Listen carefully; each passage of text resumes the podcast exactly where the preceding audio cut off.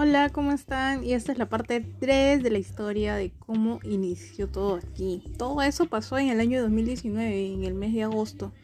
Todo empezó con fuerza, con muchas cosas, idas y venidas, sobre todo emocionales por parte mía, pero fue lo que más me reforzó a poder sobresalir, a poder salir de esa de ese mal momento, creo yo. Pero bueno, entonces les conté de Creaciones Luciana, que fue el primer proveedor que yo tuve. Luego en el camino fui viendo de que esos modelos también los encontraba en otro lado, todo virtual, todo por Facebook, a menor precio. Ahora ya lo que variaba eran las condiciones, porque mientras que Luciana te podía mandar desde tres unidades, cuatro unidades, lo que tú pidieras, desde uno, es más, desde uno este, otros no, pues otros te pedían mínimo 6, otros te pedían, bueno, que, completes tu docena, en fin, había muchas condiciones y ya ahí tú ponías en una balanza el costo o las condiciones, pues, ¿no?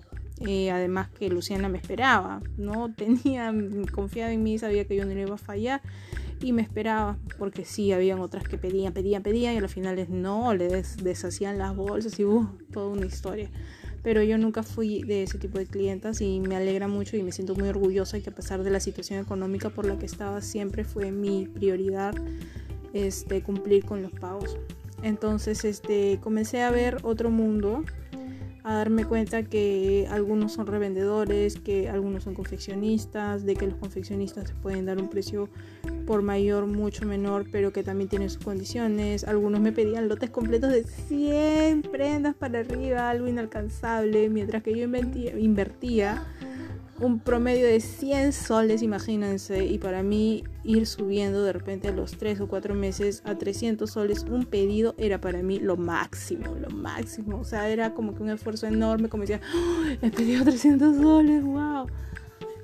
De verdad, es así, o sea, yo lo viví así y cada emoción para mí era recontra satisfactorio ver aquí mi pedido, abrirlo, entregarlo, ay, toda una historia, pero bueno, así empezó y así encontré muchos proveedores de confianza, encontré uno, me acuerdo que vendía de todo un poco, de niños, vendían de damas, este, lamentablemente en Navidad se saturó demasiado, hubieron problemas con mis pedidos, no me estaba enviando lo correcto y yo ya le había cancelado y tuve un poquito de problemas al recuperar mi dinero porque yo sí insistí de que me lo devolviera, no volver a pedir porque ya habían dos envíos consecutivos que me había fallado en la mercadería. Entonces definitivamente ya no había confianza y no podía invertir más. Imagínense, en ese tiempo, como les digo, el 300 soles era lo máximo que yo podía, no recuerdo exactamente la cantidad, pero era lo máximo que yo podía invertir y para mí era un sacrificio enorme. Entonces, este, bueno, reclamé mi plata hasta el final. A, buen, a buena hora me lo devolvieron, gracias a Dios. Nunca más volví a trabajar con ellos. No sé qué será de su vida, ya no me acuerdo de sus nombres. Pero todo este proceso, que fue muy corto tiempo entre agosto y diciembre, que era Navidad, yo descubrí algo que, que me ayudó mucho a poder entender el negocio como, o sea, no solamente como una venta, sino como algo más me abrió otra idea de negocio dentro de este concepto, que fue la venta por mayor. Como así? Tenía una amiga que era la que yo le contaba todo, que también le interesaba hacer lo mismo, vender. Ella vendía como yo anteriormente, pero ella estaba más actualizada en lo que eran los productos de belleza. Entonces le comencé a dar a ella, pero este, cubriendo primero el flete entre las dos. Después de eso yo me di cuenta porque yo ya me preocupaba pues por comprar bolsas para poder entregar entonces este, me comencé a dar cuenta de que había un gasto adicional que no solo se traducía en el costo del flete que me mandaban de Lima para Huacho. Entonces este, me di cuenta que yo también hacía un esfuerzo en irme hasta la empresa, en regresar, en ponerle su bolsa y definitivamente que yo no estaba cubriendo eso, me estaba esforzando y no lo estaba cubriendo. Entonces decidí cobrar un adicional que estaba incluido. No necesariamente es que había uy, calculado y sacado cuentas, no, les voy a mentir. Pensé en un monto fijo, pero adicional a todo lo que yo iba a manejar. Entonces, en base a este monto es que yo comencé a trabajar. Para esto ya me había recomendado una prima de ella que también quería comprar así ropa y comenzar a ofrecer. Y así empecé a comprar, a ofrecer por mayor a ellas, a dos personas éramos tres. Luego en mi página seguí ofreciendo y fui sumando a otras personas que ahora, bueno, las considero mis amigas porque nos reímos, nos bromeamos, somos compañeras de trabajo prácticamente, somos un equipo de trabajo también y entonces es así como yo empiezo también la idea de negocio de vender al por mayor.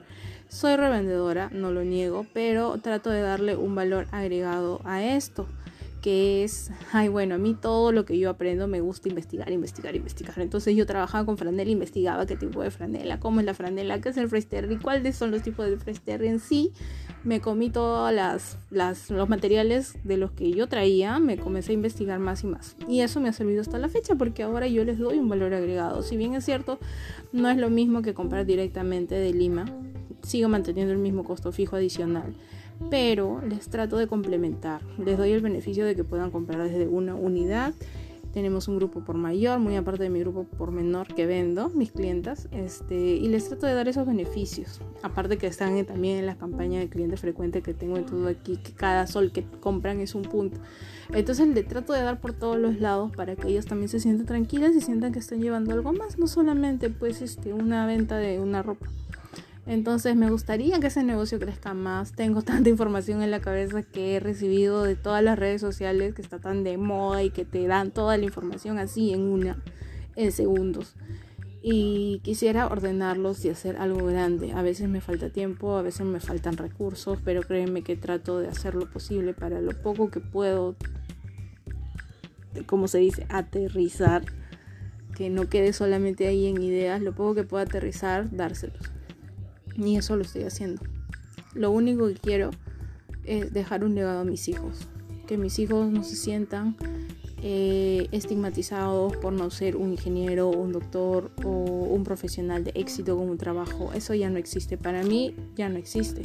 No tienes que sentarte casi la mitad del día frente a un computador, trabajar y esforzarte para que otro se lleve las ganancias y tú solamente tengas un mal día alejado de tu familia sin poder hacer nada para ti. Entonces yo creo que eso yo no lo quiero para mis hijos. No quiero que se sientan, además de eso, estigmatizados porque, bueno, no les gusta eh, o no quisieran de repente estudiar en universidad. De repente uno quiere ser especialista en lo que es diseño gráfico, dibujo, anime, lo que sea. Este, este mundo digital te abre las puertas a muchos otros caminos. Entonces yo quiero que mis hijos se sientan respaldados por, por mí, por lo que yo alguna vez hice. Mi profesión la quiero, volvería a estudiarlo si es posible pero lo que no volvería a hacer es dedicarme tanto tiempo al trabajo y dejarme llevar por, por banalidades que no vienen al caso, sino preocuparme realmente por mi familia, por dejarles un legado. Así es, eso es todo por hoy.